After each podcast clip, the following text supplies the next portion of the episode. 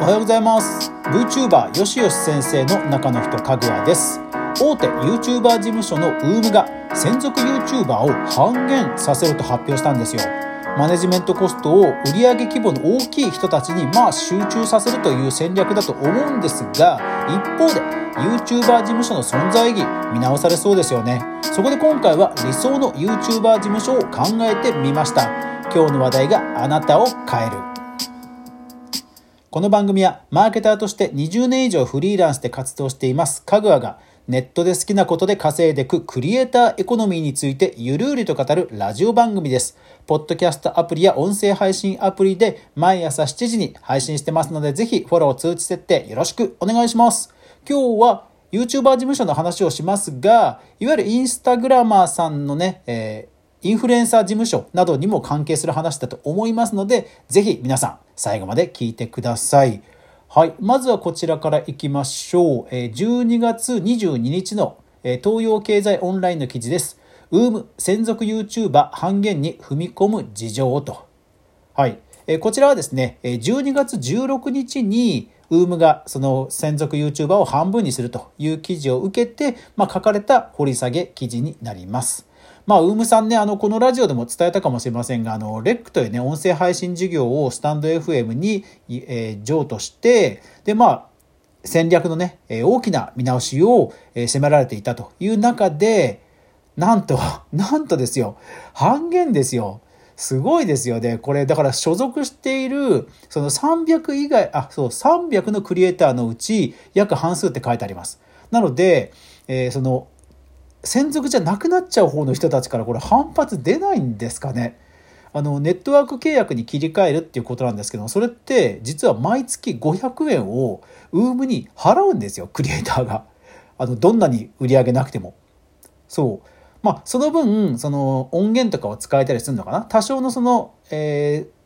ー、システムを使いはするんですけど基本的にはなんかあの有料サービスなんですよ。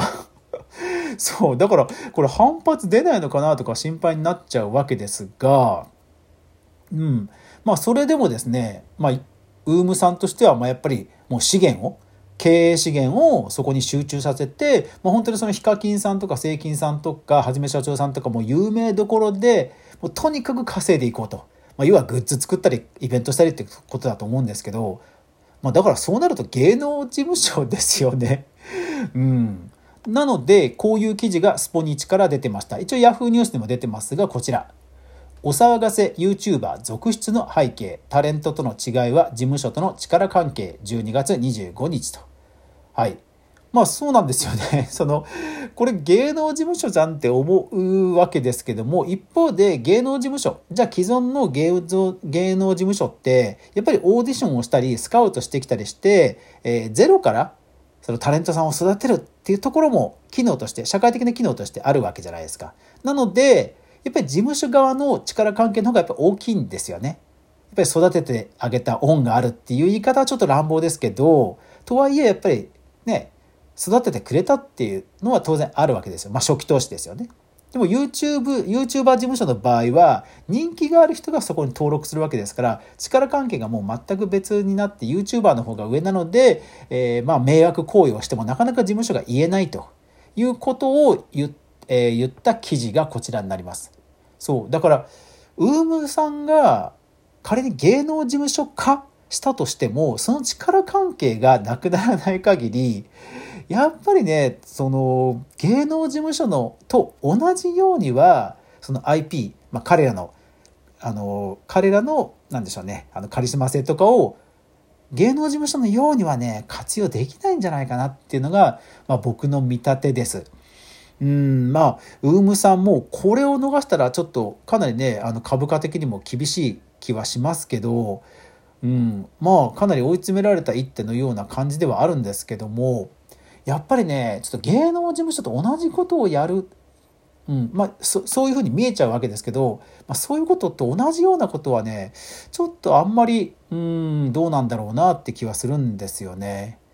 多分やるべき最初の一手は普通にリストラなんですよ。うん、まずリストラして経営基盤を固めてから次の一手を打つっていうのがまあ鉄則なんですねどんな経営あの経営でも。あの逆にブランド力があればリストラして V 字回復するんですよ。あの日産自動車とか、えー、アナとかみたいに V 字回復するんですね。リストラやらないでまず YouTuber だけカットしてってちょっとねこれ反発出る気はしますね。じゃあ理想の YouTuber 事務所ってどういう事務所か今の流れ人気のある人たちが何かしらの期待をして所属するっていうスタンスをベースにするならば理想はねやっぱり登録制なんですよね。うん。その YouTuber さんがやっぱり事務所に期待したいのって、え例えば、え分析 YouTuber 事務所っていろんな YouTuber さんがたくさんいるとそのむちゃくちゃ高い分析ツールを使ってもいろんな人に使えば要はペイするんですよ。っていうところは、でも個人の YouTuber さんで仮に10万ぐらいだとやっぱりそういう高いツール使えないんですよね。だから、やっぱり所属するメリットはあるわけですよ。だそういうデータ提供の、まあ、プラスの攻めの意味での活用はやっぱり期待したいわけですよね。やっぱり次のステージ行くためには必要なんですよね、データが。それから、え音源の利用だとか、そういった横のつながりを広げてくれるっていうのも期待したいわけです。そしてまあ、その先にやっぱり案件なんですね。だから案件はね、そんなに多分僕は大きいことじゃないと思っていて、どっちかっていうと、そういう横のつながりとか、クリエイターさんの保護、ね、あの誹謗中傷の保護とか、あと著作権のちゃんとした教育を受けるとか、それからメンタルですよね。あの、水溜りボンドさんの、あの、半年の休業もありましたけど、やっぱり YouTube って少しでも投稿しなくなっちゃうとアルゴリズム的に下げられちゃうんですよね。でもそういうところをどうするかっていうところをやっぱり誰かに相談したいっていうのはあるわけですよ。というようなメンタルのサポートなどなど含めてあたりをま期待したいわけですね。だからやっぱり究極的には福利厚生なんですよ。福利厚生と攻めの一手を打つための相方、相棒、パートナーだと思うんですね。企業案件は多分その次なんですよね。ということは YouTuber 事務所もその福利厚生で稼げばいいって考え方の方が多分健全なんですよね。ということで考えれば YouTuber さんによって当然売上規模変わりますし、え売上の安定度も違うわけですよね。ってことは福利厚生をやっぱり選択式にするのが僕はベストだと思います。まあ、さっきのウームさんのネットワーク会員で500円だったら音源だけは使えるよとかっていうのもその一つだと思うんですよ。やっぱり固定性であれば気軽に使えるでしょうし、パーセントだとね、やっぱりね、取られてる感がすごいんですよ。なんでかっていうと、だって自分がそのツール使わなければ、ね、自動的に2割とかチャリンチャリン取られちゃうわけじゃないですか。それ納得いかないですよね。でも自分が分かって固定費用で500円払うんであれば、まあ500円仕方ないと。だけど自分が稼げば稼ぐほどそれは割が良くなるわけじゃないですか。固定だから。だからそういうモチベーションにつながるっていう意味でやっぱりね、パーセントはね、良くないと思います。で、やったとしてもね、やったとしても、やったとしてもランクをつけてこの人以上だ、これぐらい以上だったら、これ以上使ったらパーセントとかね。もしくは、パーセント取るにしてもやっぱりね15%ですよ15%。20は絶対取りすぎ。僕もそのフリーランスで活動して長いですけどあの90年代とか2000年前半とかそういう頃にもその知り合いのフリーランスの人から仕事を紹介されたら15%はね僕その知り合いにあげてました。うん。いわゆる紹介料ですよね。でもやっぱり紹介した側としてはさねやっぱりおまあやっぱり気持ちのどこかでどこかでは俺のおかげだとかってぜ、ね、人間だからあるわけですよ。でもやっぱりそれを解決するのがお金っていうツールなんですよね。だからやっぱり少なくても 多少なりともリターンバックしておくとやっぱりね次につながるんですよね。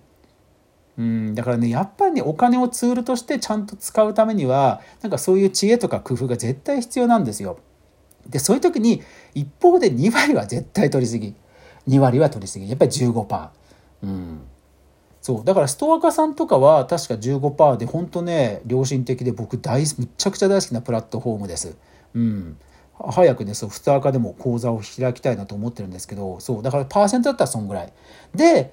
あとその選択式の福利厚生としては例えばね関東健保組合あのフリーランスって健康保険入れないんですよ。国保になっちゃうんですよ。だからそれに入れるとかあとは住宅ローンが組みやすくなるとかね、あとは横のつながりに、まあ、交流会1回参加したら500円とか。なんかねそういう思いつく限りの福利厚生を選択式にしてまあつどつどそういうのをメルマガかなんかであのお知らせして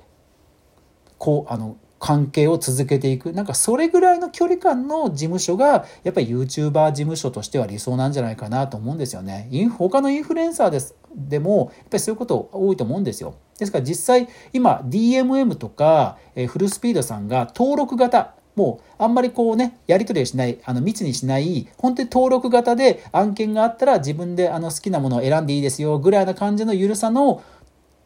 事務事務所というか、まあ、キャスティングサービスだね